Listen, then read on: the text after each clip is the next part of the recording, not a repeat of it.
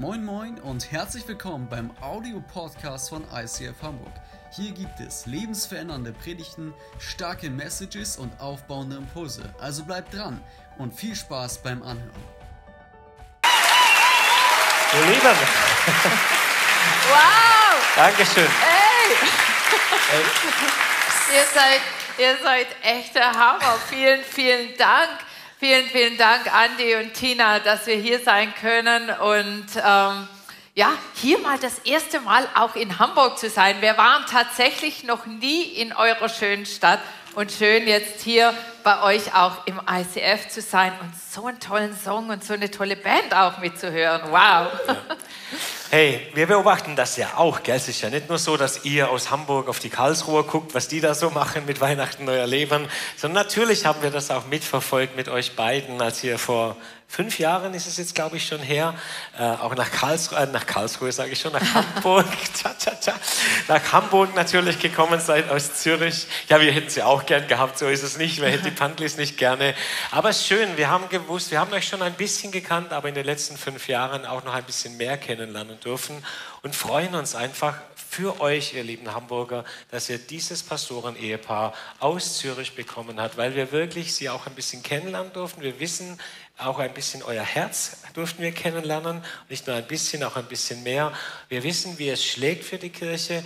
Wir haben auch zutiefst den Eindruck, dass ihr für das Richtige geht. Ist ihr viele gründen eine Kirche und das verstehe ich ja auch und freuen sich äh, auf eine große Kirche. Man möchte natürlich auch eine großes Pastoren-Ehepaar werden. Das ist alles sehr nice und ICF hat so viele nice Geschichten, auf die man auch abfahren kann.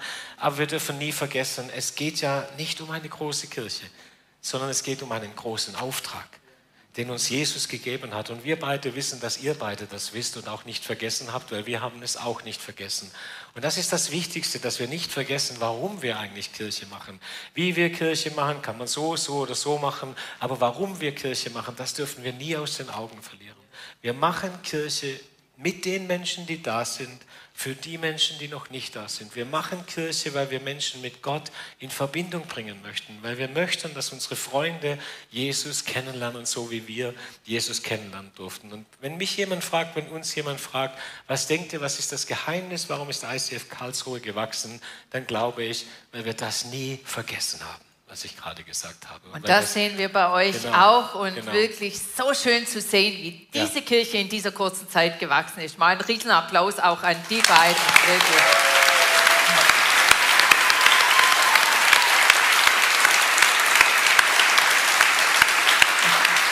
So, Crazy Face, Sibylle fängt an, ich setze mich hin und ich mache weiter. Ciao. Genau, wir predigen heute zusammen. Ich mache den ersten Teil.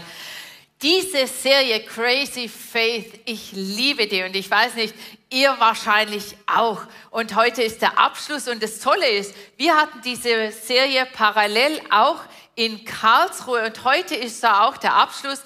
Die Strubbler sind heute bei uns da und machen dort äh, den Abschluss bei uns und ich freue mich hier zu sein. Diese Serie ich weiß nicht, wie es euch ging, aber die hat nochmal wirklich so mein Glauben echt so befeuert auch. Und da haben wir so viele tolle Geschichten gehört, so viel Ermutigendes, auch aus der Bibel, wie Jesus und Gott uns ermutigen will, wirklich ihm zu glauben, ihm zu vertrauen, der wer er ist. Und wir haben euch hier so mal Luftballons mitgebracht und quasi ist der Glaube, durch diese Serie, das glaube ich, dass das auch hier passiert ist, wirklich nochmal oder hat jetzt die Chance, so aufgepumpt zu werden wie diese Luftballon, so dass wir wirklich sagen können, wow, äh, wie, äh, wie konnte unser Glauben so richtig fliegen auch lernen? Wow, jetzt mal gucken, dass ich loskriege. So, ähm, so wirklich ähm, in, ja, dass so richtig alles gefüllt ist durch Worship, den wir erlebt haben, durch Zeugnisse oder auch das, was wir von der Bibel gehört haben. Glauben entsteht nämlich ja dadurch von den Dingen, die wir hören. Und so habt ihr mit Sicherheit, wie auch wir das in Karlsruhe gehabt haben, viele, viele tolle Dinge gehabt, wo unser Glaube so richtig hat wachsen können, aufgepumpt werden konnte, wieder so richtig zum Fliegen kommt. Und hier sind bestimmt auch einige, oder die das hier auch erlebt haben, so dass euer Glaube wirklich auch ähm, in dieser Serie ähm, ähm, ja wirklich noch mal gewachsen ist, zum Fliegen hat kommen können. Und ähm, das begeistert mich. Ich bin selber auch eine Person, wo, wo ich sagen muss, einer meiner Geistesgaben ist tatsächlich auch Glauben. Und die, die die Gabe haben, denen fällt es gar nicht so schwer äh, zu glauben, dass es Gott wirklich gut mit uns meint. Und es kommt aber auch daher, dass ich viele tolle Erlebnisse schon mit Gott auch haben durfte, durch auch schwere Zeiten. Ich kann mich so gut erinnern auch noch mal an die Zeit, das Verhältnis zu meiner Mutter war nicht das allerbeste.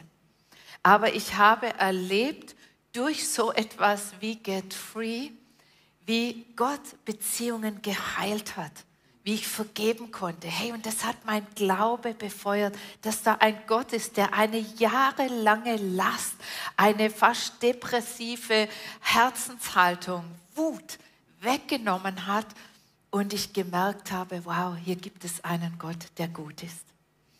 Oder so von der jüngsten Geschichte. Wir hatten vor vier Jahren, hat uns ähm, jemand unser Haus gekündigt, der Vermieter, wo wir 22 Jahre drin gewohnt haben. Und es war wie, dass mir jemand den Boden unter den Füßen weggezogen hat. Da dachte ich, Gott, wo sollen wir denn jetzt wohnen in dieser schwierigen Zeit? Wo möchtest du, dass wir wohnen? Und was für Erfahrungen habe ich gemacht, dass Gott genau in dieser Zeit ein Haus hat frei werden lassen, dass wir kaufen konnten, was für mich äh, wirklich äh, nie im Blickfeld war, dass wir als Pastoren jemals ein Haus besitzen. Äh, wir sind es so gewohnt, als Pastoren zieht man so alle paar Jahre irgendwie weiter und aber wohnt höchstens in Miete. Und wenn man Glück hat, hat man auch noch eine schöne Wohnung. Ansonsten ist man auch mit dem zufrieden, was es so gibt. So kommen wir her. Das, das hat so unser Leben ausgemacht. Und Gott hat es so gut gemeint. Wir können in einem tollen Haus wohnen. Und ich habe noch auch gemerkt, dass Gott auch so unsere Herzenswünsche sieht. Meine Herzenswünsche. Ich habe noch nicht mal mich getraut, das zu beten.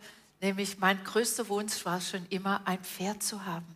Und Gott hat es mir ermöglicht, wirklich durch eine crazy, übernatürliche Geschichte, dass ich heute ein Pferd haben darf. Und wisst ihr, was noch crazy ist? Dass es in diesem Haus sein kann, wo wir wohnen. Also Gott hat so, so viele Dinge wirklich so cool gemacht.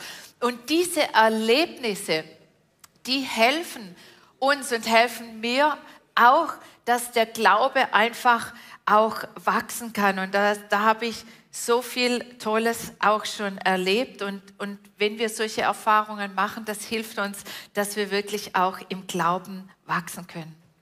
Ich bin mir aber sicher, dass hier heute auch Menschen sitzen oder auch im Livestream mit dabei sind, die ganz andere Erfahrungen gemacht haben, denen es vielleicht eher so geht wie äh, diesen Luftballons hier, dass man so sieht, ey, da scheint wohl irgendwie die Luft raus zu sein die sind irgendwie kleiner als die.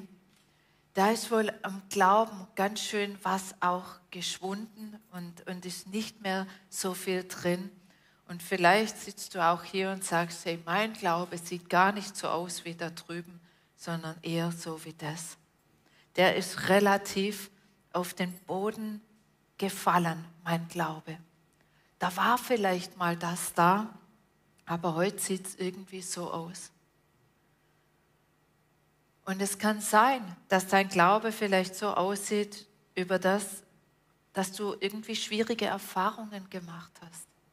Dass deine Erfahrung nicht die war, von denen ich erzählt habe, sondern dass es Erfahrungen waren, wo du enttäuscht wurdest, vielleicht von Menschen, enttäuscht wurdest von Gott, enttäuscht wurdest von dem, dass du gebetet hast, vielleicht sogar voller Glauben, dass Gott hier ein Wunder tun soll in deinem Leben.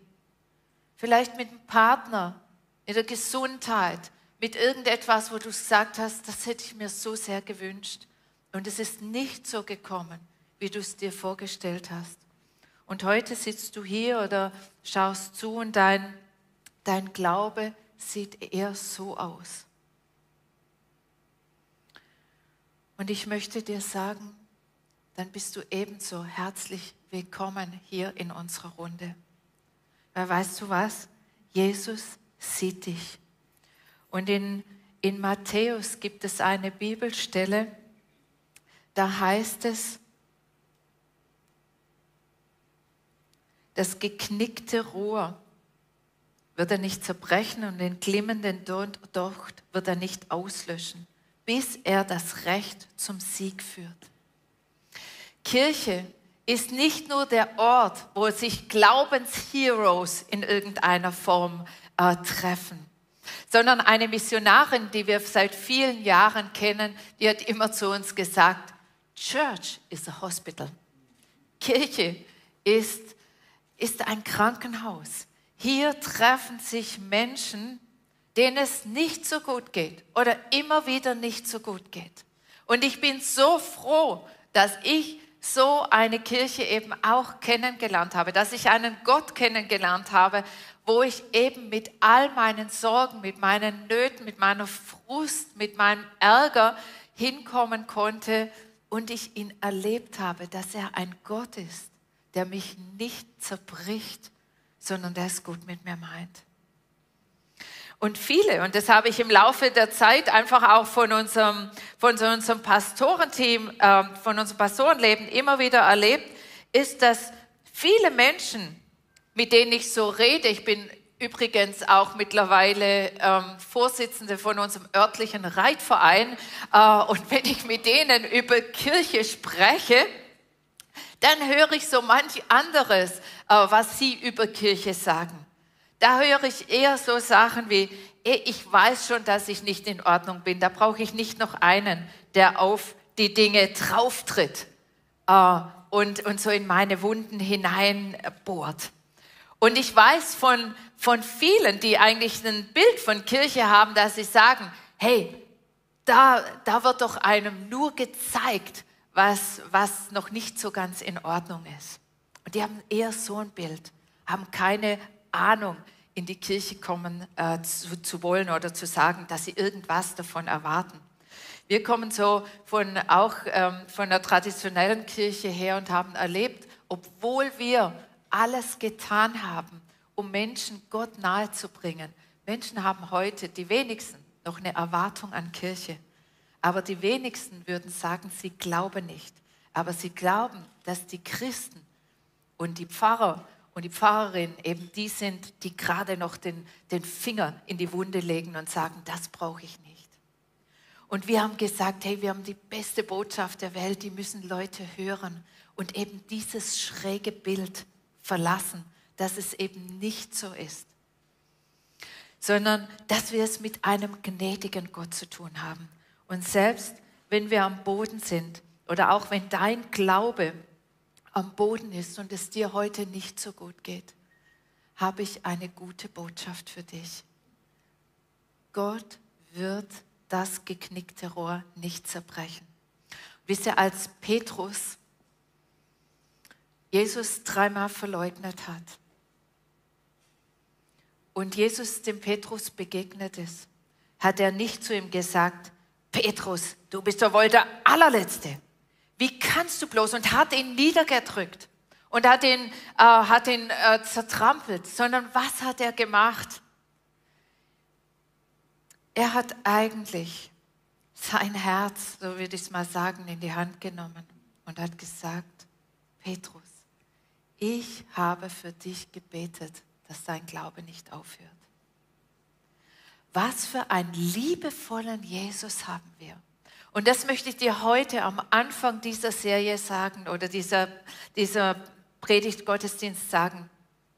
Wenn es um Fading Faith geht, dass es manchmal sein kann, dass unser Glaube geschwunden ist und dass er nicht mehr so da ist, dass er mickrig und klein geworden ist.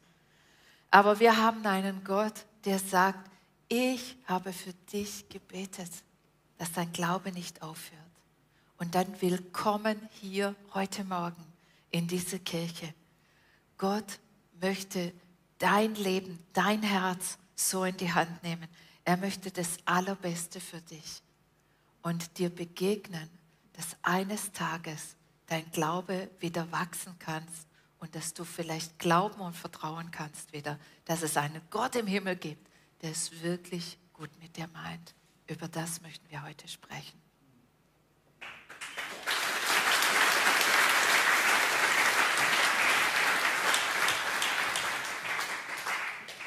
Ja, in der Bibel gibt es eine Geschichte dazu, zu dieser Predigt, zu diesem Thema. Eine Geschichte, wo es genau darum geht, alle haben crazy Faith-Stimmung, alle sind pumped vor Glauben, nur einer nicht und der heißt Thomas. Ich weiß nicht, ob ihr ihn kennt ist in die Geschichte eingegangen als der ungläubige Thomas, obwohl eigentlich heißt das eher, aber dazu später mehr, ob er wirklich so ungläubig war.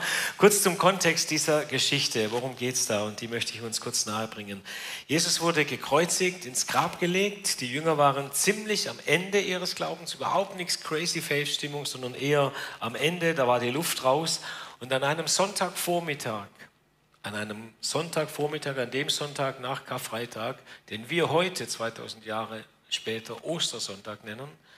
Aber für Maria war es einfach ein Sonntag. Da ging sie zum Grab, um Jesus zu sehen. Sie wollte einfach nach ihm sehen. Jesus war in so einer Grabkammer.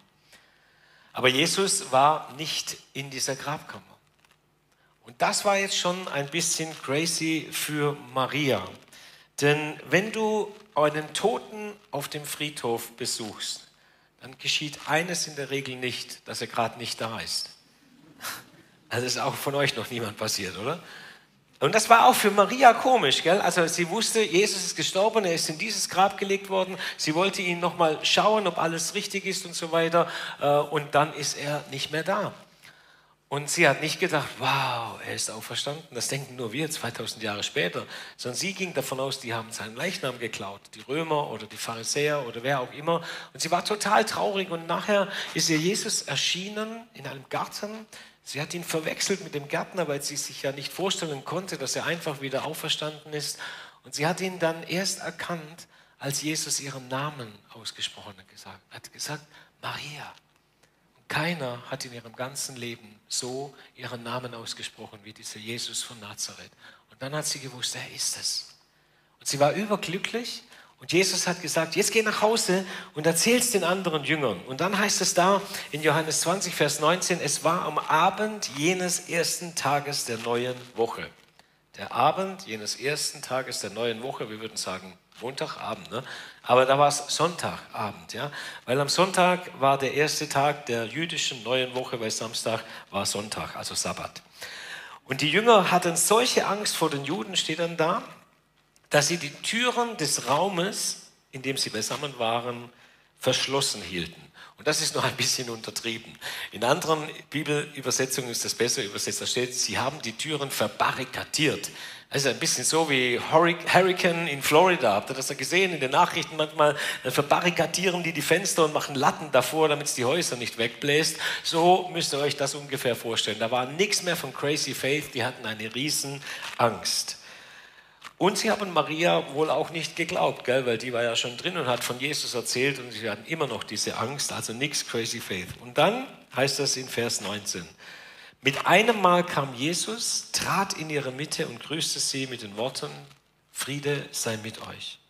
Und dann zeigte er ihnen seine Hände und seine Seite, also die Wundmale.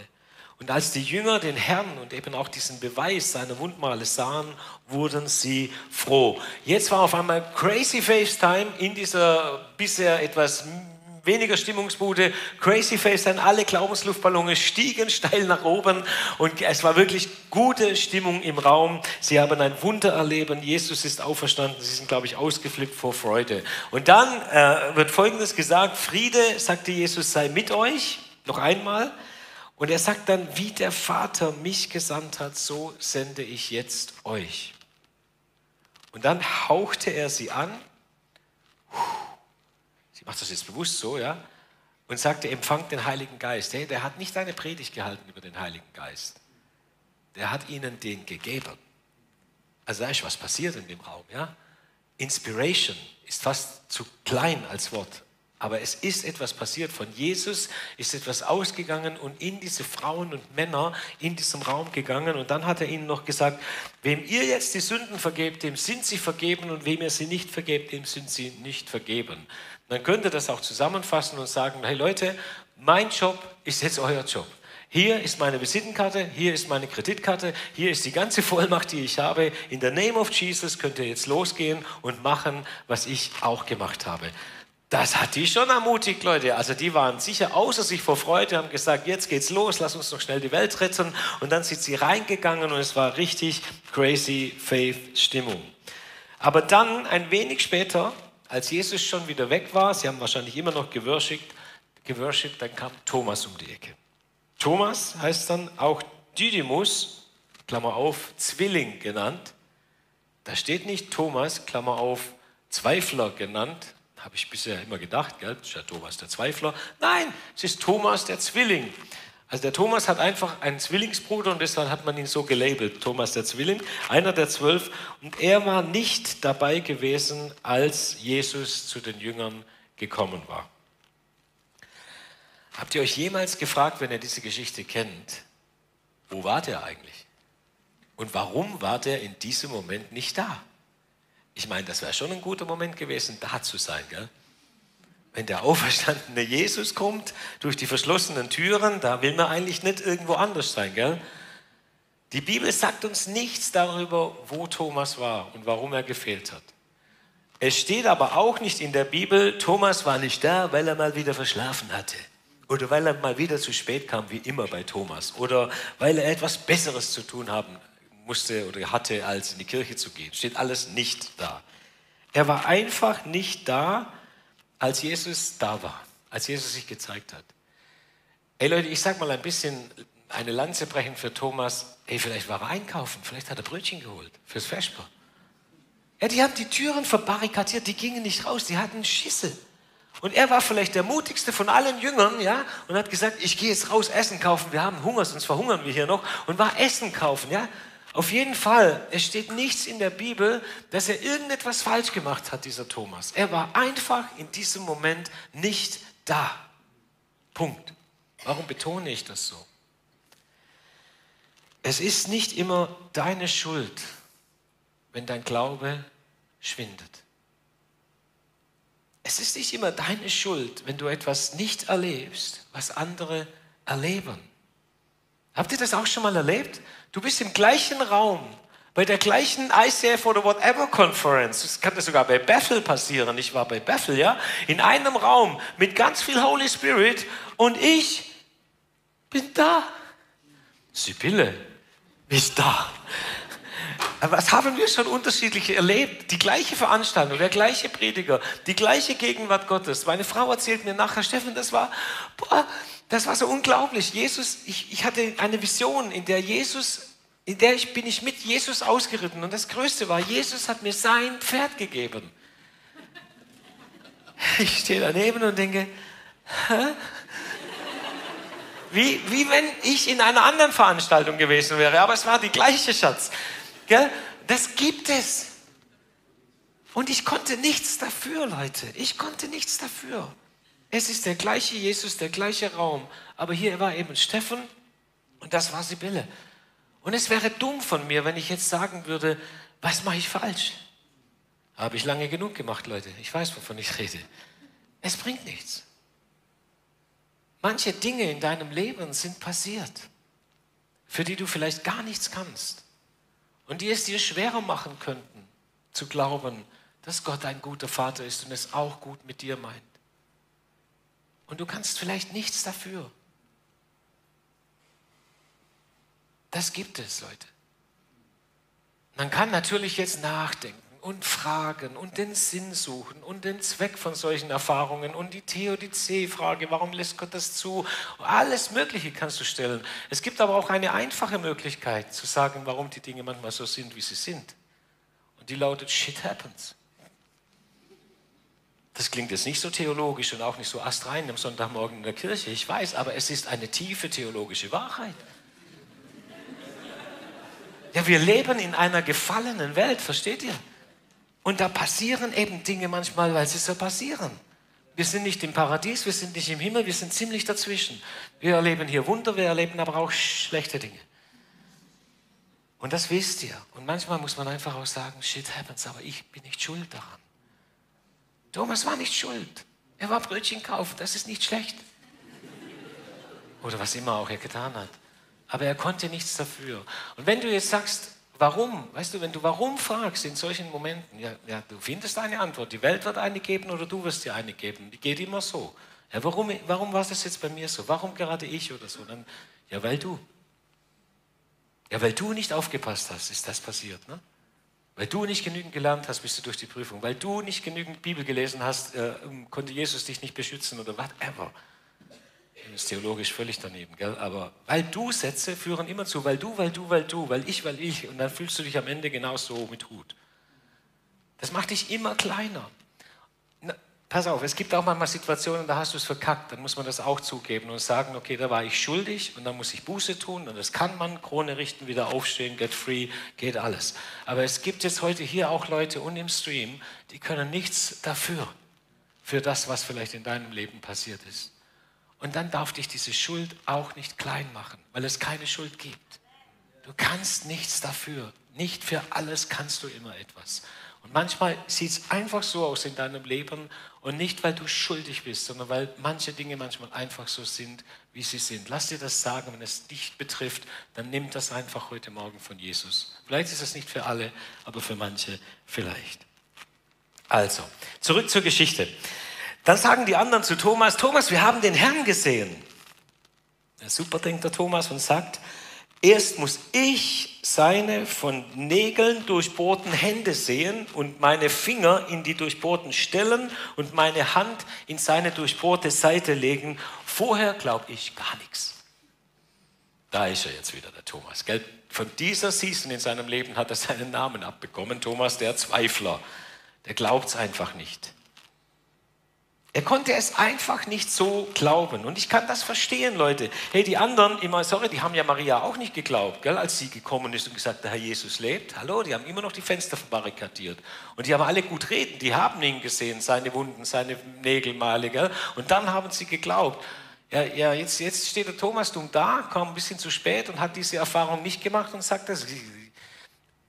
Kannst natürlich jetzt Thomas der Zweifler, kannst aber auch Thomas, der es wissen wollte, zu ihm sagen.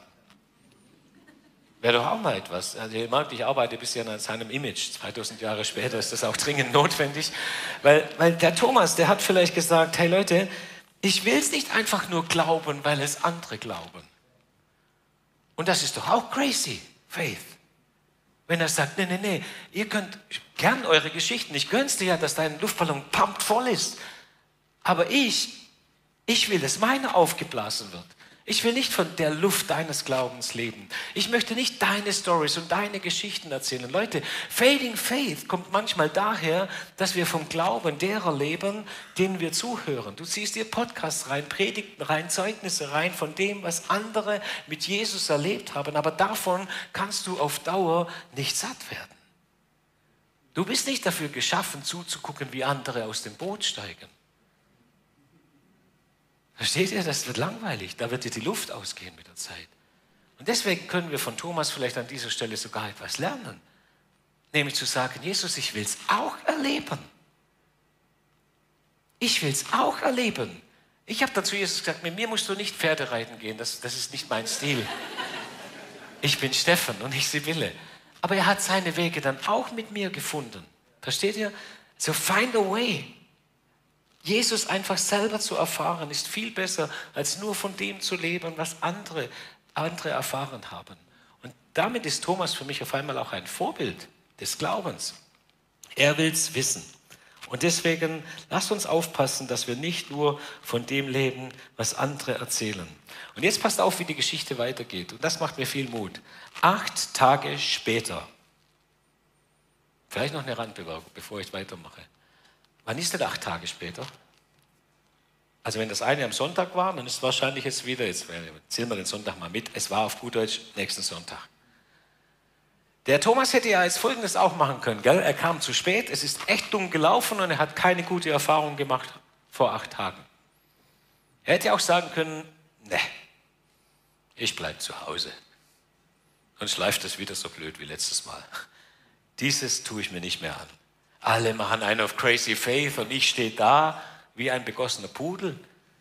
Nein, da bleibe ich lieber zu Hause. Nichts mehr mit Kirche. ICF, nein, danke. Aber er hat das nicht gemacht. Er kam wieder, Leute. Wäre er nicht wiedergekommen, würde diese Geschichte nicht hier stehen und wäre Thomas auch nicht in die Kirchengeschichte eingegangen. Dann wäre er einfach ein Mann, der frustriert zu Hause geblieben ist. Was, warum sage ich das? Hey, ich möchte dir Mut machen, nicht zu schnell den, den, den Glauben an den Nagel zu hängen. Das sind nicht so tolle Erfahrungen, wenn man merkt, da gehen sie ab wie Zäpfle und hier bin ich. Gell? Das muss man auch mal aushalten. Manchmal ist das in der Kirche auch gar nicht so einfach. Und wenn es dann heißt, komm einfach in die Kirche, wenn du voll leer bist, weil da pumpt dich wieder auf. Leute, das kann dich auch ganz schön fertig machen, wenn die alle so aufgepumpt sind und dir geht so. Es ist wie im Kindergartenfest. Wenn du Eltern bist, verstehst du, was ich meine. Wenn alle einen Luftballon haben, nur, nur dein Junge steht da und die Luft geht raus aus seinem Ballon und er steht da und seiner hängt da runter und alle anderen. Hast du das Bild? Ja, so kann man sich fühlen, wie Eltern bei diesem Kindergartenfest in bezüglich ihres Jungen. So kann man sich fühlen in diesen Situationen. Deswegen, wir müssen schon auch lieb miteinander sein und gut überlegen, was hilft denn jetzt wirklich demjenigen, wenn er in unsere Gemeinschaft kommt, dem es gerade nicht gut geht. Denn der braucht von unten anhebende Gebete und nicht von oben runterbetende Gebete. Ich habe für dich gebetet, dass dein Glaube nicht aufhöre. Das ist ein schönes Gebet. Das können wir von Jesus lernen. Jetzt habe ich den Faden verloren. Aber ich, was, wollte ich? Ja, genau, acht Tage später. Es ist einfach wichtig, dass man den Glauben nicht so schnell an den Nagel hängt, sondern dass man dann wiederkommt. So, acht Tage später waren die Jünger wieder beisammen. Diesmal war auch Thomas dabei. Cool, dass das so lapidar erwähnt wird. Aber es macht alles anders. Mit einem Mal kam Jesus, obwohl die Türen verschlossen waren, déjà vu, déjà vu, zu ihnen herein. Er trat in ihre Mitte und grüßte sie mit den Worten, Friede sei mit euch. Kennt ihr Und täglich grüßt das Murmeltier, diesen Film, wo immer alles nochmal gleich passiert wie am Tag zuvor? Das klingt fast so, oder? Es passiert alles genau noch einmal gleich acht Tage später. Aber es ist ja auch die gleiche Kirche, der gleiche Jesus, gell? der gleiche Gottesdienst, die gleiche Gemeinde. Also ist schon cool. Der ist also nochmal da am Sonntag später. Genau die gleiche Situation. Und jetzt kommt das Einmalige. Und das beginnt mit den Worten, dann wandte er sich Thomas zu. Das liest man auch schnell drüber, aber das bedeutet im Klartext nicht, äh, Thomas stand da unter vielen anderen und erlebte das Gleiche. Nein, er bekam an diesem Sonntag eine Sonderbehandlung. Jesus wandte sich ihm direkt zu ich wünsche dir, dass du das auch schon mal erlebt hast. Ich habe es schon erlebt, dass nach dem Gottesdienst Menschen zu mir kamen und gesagt haben, hat dir jemand etwas über mein Leben erzählt? Dann habe ich gesagt, nein, ich kenne ja dein Leben gar nicht. Ja, weil das hat so in meine Situation reingesprochen. Woher wusstest du das? Ich wusste es nicht, aber er, er wusste es. Und ich weiß nicht, wie oft es dir schon so gegangen ist, aber das darfst du sehr wohl erwarten, wenn du in einen Gottesdienst gehst, dass Jesus sich dir zuwendet dass er weiß, dass du da bist. Jetzt auch in diesem Moment, ob du hier bist, in Hamburg oder zu Hause, jetzt dabei bist, ist völlig egal. Er weiß, du bist hier und er hat gesagt, dass er auch da ist und er wendet sich immer wieder, nicht immer gleich, aber immer wieder uns als einzelnen Menschen zu. Und das passiert hier bei Thomas. Und dann sagt er zu Thomas, leg deine Finger auf diese Stellen hier und sieh dir meine Hände an, fordert er ihn auf. Reich deine Hand her, komm Thomas, und leg sie in meine Seite. Sei nicht mehr ungläubig, sondern glaube. Und jetzt erlebt Thomas krass das, was er sich so sehr gewünscht hat. Sein Crazy Faith geht aus. Er hat alles auf diese Karte gesetzt und hat gesagt, bevor ich es nicht erlebt habe, will ich es und kann ich es nicht glauben. Und Jesus hat seinen Glauben belohnt, Leute. Das ist nicht so unverschämt, wenn du betest, ich möchte es auch erleben, Herr Jesus. Nicht nur andere, sondern auch ich bitte. Und zwar so, wie ich es verstehen kann. Und so hat er es verstanden. Und dann sagt er zu ihm, mein Herr und mein Gott. Liest man auch schnell drüber, Leute, aber es gibt zwei eindeutige Bekenntnisse zu Jesus Christus, dass er der Messias ist, dass er der Sohn Gottes ist im ganzen Neuen Testament. Das eine ist von Petrus und das andere ist von Thomas. Das ist das Anteil. Mein Herr und mein Gott. Das klarste Bekenntnis zu Jesus Christus. Von Thomas dem, ja, jetzt sage ich es lieber nicht mehr. Hey, Thomas ist doch kein Zweifler. Also so viel Zweifler wie der Thomas, könnt ihr zu mir auch sagen, Steffen der Zweifler und zum Andi wahrscheinlich auch und zu Tina und zu Sibylle. So viel Zweifler darf von uns allen stecken, dass wir sagen, wir möchten nicht nur leben von dem, was andere erfahren haben, sondern wir möchten selber Jesus erleben und Jesus erfahren. Und doch labeln wir uns gegenseitig so schnell von einer Season unseres Lebens. 2000 Jahre Kirchengeschichte ist der Kerl jetzt Thomas der Zweifler, nur weil er einmal im falschen Moment nicht da war. Ist das fair? Kennt ihr das auch? Hey, ich komme vom Dorf. Und da merkt man sich, wenn du irgendwas verbockt hast. Und sehr schnell bist du nicht mehr Steffen, sondern der, der wo. So spricht man in Süddeutschland. Das ist nicht ganz grammatikalisch korrekt, aber der, der hört sich so komisch an. Ja? Also das heißt, man, man labelt dich mit etwas in deinem Leben, was, was, was dumm gelaufen ist. Da hast du einmal in deinem Leben einen großen Fehler gemacht und vielleicht mit dem falschen Menschen geschlafen und die anderen haben es rausgekriegt und schon warst du nicht mehr Sarah, sondern die, die mit dem gepennt hat in der Schule und das ein ganzes Jahr lang und das kann dich fertig machen. Oder da postest du einmal auf Instagram die Wahrheit und nicht das, was alle tun, also so schöne Urlaubsbilder und sagst, wie es dir wirklich geht. Und auf einmal sagt kein Mensch mehr reiner zu dir, sondern der, der auf Insta, ihr wisst ja, welchen ich meine da, der, der sein Leben nicht auf die Reihe kriegt. Zack, Label drauf. Oder da geht in dieser blöden Corona-Krise auch dein Geschäft den Bach runter oder dein Laden den Bach runter oder whatever oder dein Startup den Bach runter. Und schon bist du nicht mehr Simon, sondern da ist der, dem, der Insolvenz anmelden musste. Bums, Label drauf. Wegen einer Season. Ein Label. Jesus macht das nicht, Leute. Er hat das nicht mit Thomas gemacht, er hat es nicht mit Maria von Magdala gemacht. Und er macht das nicht mit dir. Und wir machen das auch nicht im ICF, okay? Wir labeln Menschen nicht. Wir labeln Menschen nicht auf einer Season oder aus einer Season heraus, sondern wenn schon einer irgendetwas richtig verbockt hat, dann sagen wir ihm, wie man es wieder in Ordnung bringen kann. Bei Jesus kann man, wenn man gefallen ist, aufstehen, ein Get Free erleben, einen Neuanfang erleben. Und danach bist du nicht der, der gefallen ist, sondern danach bist du der wie ich auch, der, der an Jesus glaubt, der, dem Jesus seine Sünden vergeben hat, der, der sich Kind, Sohn oder Tochter Gottes nennt. Das ist unser Label. Und sonst kennt Jesus keines. Lass uns das merken wenn es darauf ankommt.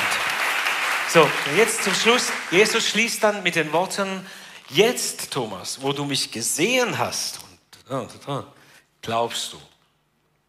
Selig oder glücklich sind die, die nicht sehen und trotzdem glauben. Ehrlich gesagt, ich habe es ich hab's 30 Jahre lang moralisch verstanden. Diesen Schluss, ich dachte, jetzt kriegt der arme Thomas doch noch so einen moralischen Tritt in den Hintern. Hey, jetzt glaubst du, weil du es gesehen hast. Aber dann denke ich, was ist denn mit den elf anderen anders gewesen? Die haben es doch auch gesehen und dann geglaubt. Aber ich habe erst bei der Vorbereitung noch einmal einen Aspekt verstanden, was da schon drin steckt, den ich bisher so noch nicht verstanden habe. Warum sagt Jesus das? Warum sagt Jesus, selig sind die zu nennen, die nicht sehen und trotzdem glauben? Weil Jesus schon damals wusste, dass heute hier in Hamburg in diesem Raum und bei dir zu Hause und in allen Microchurches passieren wird. Weil Jesus schon damals vor 2000 Jahren wusste, was heute an diesem Sonntag an Abertausenden, wahrscheinlich Millionen Orten auf dieser Welt passieren wird. Denn an Millionen Orten dieser Welt sind heute wie wir Menschen zusammen, die nicht sehen und doch glauben. Versteht ihr? An Millionen Orten sind Menschen zusammen, die die Gegenwart von Gott im Worship oder jetzt in diesem Moment erfahren und erleben, obwohl sie ihn nicht sehen, können sie trotzdem glauben. Und ich glaube, das hat Jesus gemeint, perspektivisch, als er sagte, selig sind die, die jetzt noch kommen, die nicht sehen und doch glauben, denn es werden viele sein. Viel, viel mehr als jetzt in diesem Raum. Und er hat recht gehabt, unser Jesus. Wir sind heute viel, viel mehr als die wenigen damals in diesem Raum in Jerusalem. Es werden Menschen zusammenkommen im Namen von Jesus Christus. Sie werden nicht sehen und doch an ihn glauben, seine Gegenwart erleben. Die spürbare Gegenwart Gottes. Und das Wichtige ist dabei, es spielt gar keine Rolle, wie Sibylle es schon sagte, ob du hier auf dieser Seite bist oder heute hier sitzt oder zu Hause bist und auf dieser Seite bist. Warum spielt es keine Rolle? Na, weil unser Jesus auf beiden Seiten ist. Das ist das Schöne an Jesus. Er ist auf beiden Seiten dein Jesus. Er geht mit dir durch die Krisen und die schwierigen Momente deines Lebens und deines Glaubens und er begleitet dich in den schönen Momenten. Er ist immer unser Jesus, immer an unserer Seite. Und vergesst nie, die meisten von uns sind nicht immer da oder immer da, sondern mal da und mal da und mal da und mal da. Auch das sind Seasons, ihr Lieben. Und auch da sollten wir uns nicht labeln, sondern einfach einander helfen. Und das Gute ist, Fading Faith hat etwas Anziehendes für Crazy Grace. Verrückte Gnade. Das wäre auch mal eine Serie wert im ICF. Verrückte Gnade. Nach Crazy Faith kommt Crazy Grace. Diese Gnade, die wir erleben, dass Jesus bei mir ist, egal ob ich stehe und fliege oder ob ich am Boden liege, er ist immer mit seiner Gnade da. Übrigens brauchen wir seine Gnade auf beiden Seiten, nicht nur hier, sondern auch da. Und wir würden gerne jetzt einfach am Ende dieser Predigt mit euch beten und für euch beten. Und wenn ihr das möchtet, könnt ihr das tun, indem ihr eure Herzen oder Hände ihm so entgegenhaltet. Ihr könnt aufstehen, ihr könnt sitzen bleiben, fühlt euch ganz frei. Wir wollen euch dienen. Aber crazy faith ist manchmal eine Voraussetzung auch für crazy grace.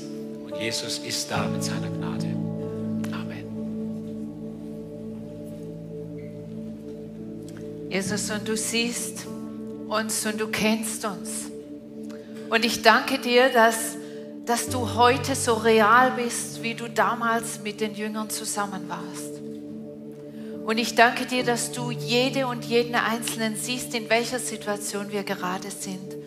Ob wir voller Glauben sind oder ob wir durch schwierige Zeiten hindurchgehen. Und ich danke dir, dass du hier bist und dass du sagst, und ich selber bete für dich, dass dein Glaube nicht aufhört ich selber begegne dir in meiner Gnade und Barmherzigkeit. Und in diesem übertragenen Sinn nehme ich deine Hand und lege sie in meine Hand, in meine Wunden, dass du selber siehst und erlebst, dass ich real bin. Ich kümmere mich um dich, ich sehe dich, ich vergebe dir und ich gehe mit dir durch diese schwierige Zeit hindurch. Und ich möchte dir zeigen, und das möchte ich dir zusprechen im Namen Jesu, weil ich das so stark auch nochmal gerade spüre, dass ich dir das sagen soll. Er ist hier. Und wenn du deinen Glauben und wenn er nur so klein ist und mickrig ist, aber Jesus sagt, es reicht ein Senfkornglaube, Bring ihn zu Jesus und er wird dir zeigen, dass er da ist, dass er real ist und dass er nicht nur für die anderen große Dinge bereit hat, sondern auch für dich. Und ich möchte aussprechen unter deinem Leben, dass du staunen wirst, was Gott aus diesem vielleicht ganz einfachen Gebet, das vielleicht am Boden ist, machen wird. Wie er dich sieht und wie du erleben wirst, dass er dein Gott ist, dass er derselbe ist gestern, heute und in alle Ewigkeit. Er dich nicht vergessen oder verlassen hat, sondern dass er dein Versorger ist, dass er derjenige ist, der für dich ist und nicht gegen dich. Und dass er Wege hat, wo du geglaubt hast, unmöglich, dass hier noch etwas Gutes herauskommt. Ich möchte dir zusagen im Namen Jesu, denen, die Gott lieben, werden alle Dinge zum Besten dienen. Und auch diese Situation wird und muss dir zum Besten dienen, weil der Feind nicht über dein Leben siegen wird, sondern Jesus, weil er hier ist, weil er für dich ist und er selber derjenige ist, der für dich betet und für dich kämpft und für dich eintritt. Für alle, die jetzt hier sind und spüren, dass so eine komische Schuld oder Schuldgefühle auch auf deiner Seele lasten, bete ich jetzt im Namen von Jesus Christus. Ich bete um eine klare Unterscheidung. Wenn diese Schuldgefühle von einer konkreten Schuld kommen, wo du etwas verbockt hast, dann bete ich, dass es Richtung Beichte, Richtung Buße geht und dass du umkehrst und deine Sünden bekennen kannst und Vergebung erfährst, und zwar bald. Ich mache dir Mut, dich aufzumachen, zu Jesus zu kommen. Und dann wird dir vergeben und wem vergeben ist, der muss sich nicht mehr schämen, der muss sich nicht mehr schuldig führen, der darf frei sein im Namen von Jesus Christus. Und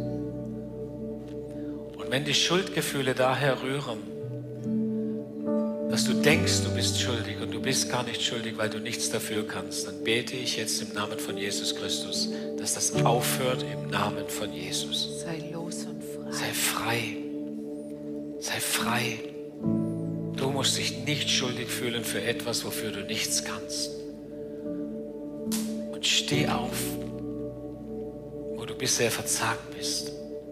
Zeige dich und schäme dich nicht und du musst dich nicht schämen. Sei frei im Namen von Jesus Christus. Amen.